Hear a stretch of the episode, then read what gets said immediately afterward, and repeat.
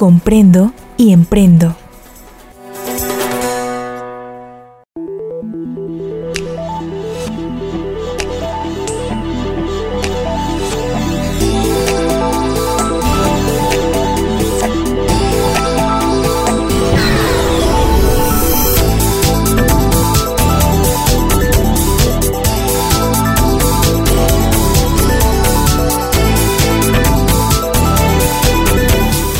Comprendo y emprendo.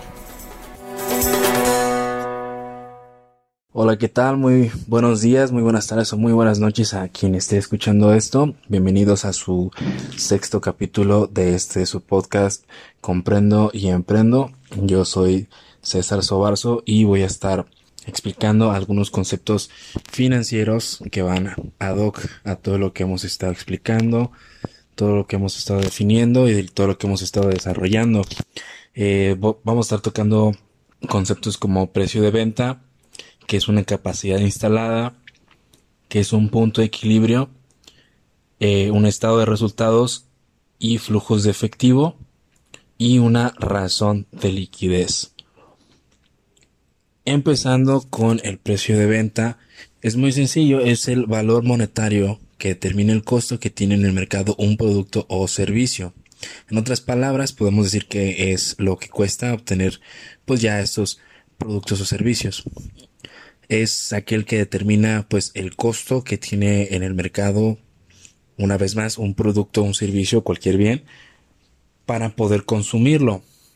O sea, tenemos que es el precio que se le determina a las cosas para poder obtenerlo, consumirlo, usarlo o recibirlo.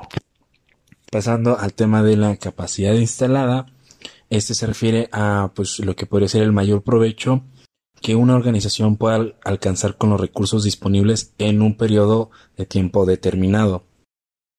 O sea, es un potencial de producción o de volumen máximo de producción que una empresa en particular, en unidad, departamento o pues puede ser también sección, puede lograr durante eh, un periodo de tiempo determinado, teniendo en cuenta todos los recursos que se tienen disponible, ya sea de los equipos de producción, instalaciones, pueden ser recursos humanos o tecnología.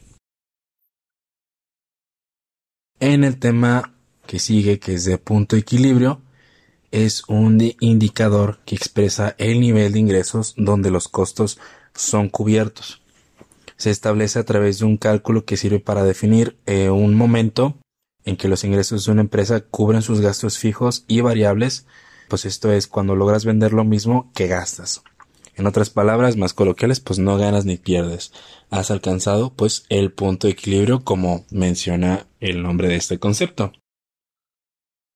Pasando al estado de resultados y flujos de efectivo, básicamente es un reporte financiero. Presenta información relativa a los logros alcanzados y los esfuerzos realizados por la organización, también este en un periodo de tiempo determinado. Es el movimiento de dinero que presenta una organización, o sea, la manera en que el dinero es generado y aprovechado durante la operación. Es también llamado flujo de caja o cash flow en inglés.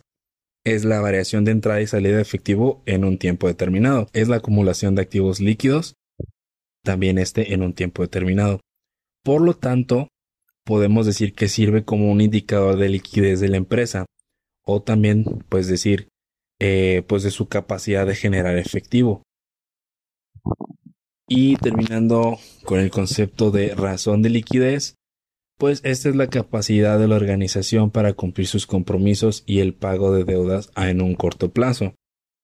Para realizar este cálculo se toman en cuenta los activos más líquidos, en otras palabras, que más fácilmente se pueden convertir en efectivo para realizar un pago de sus pasivos de corto plazo. Mientras más alta sea esta razón, mayor será la capacidad de la empresa, de la organización o del individuo para pagar sus deudas. A lo contrario, mientras menor sea esta razón de liquidez, pues menor será la capacidad que tiene la compañía de pagar sus deudas. Pues por lo pronto, esto sería todo. Estén pendientes para un siguiente capítulo donde podamos seguir explicando conceptos dentro de lo que hablamos. Muchísimas gracias y hasta luego.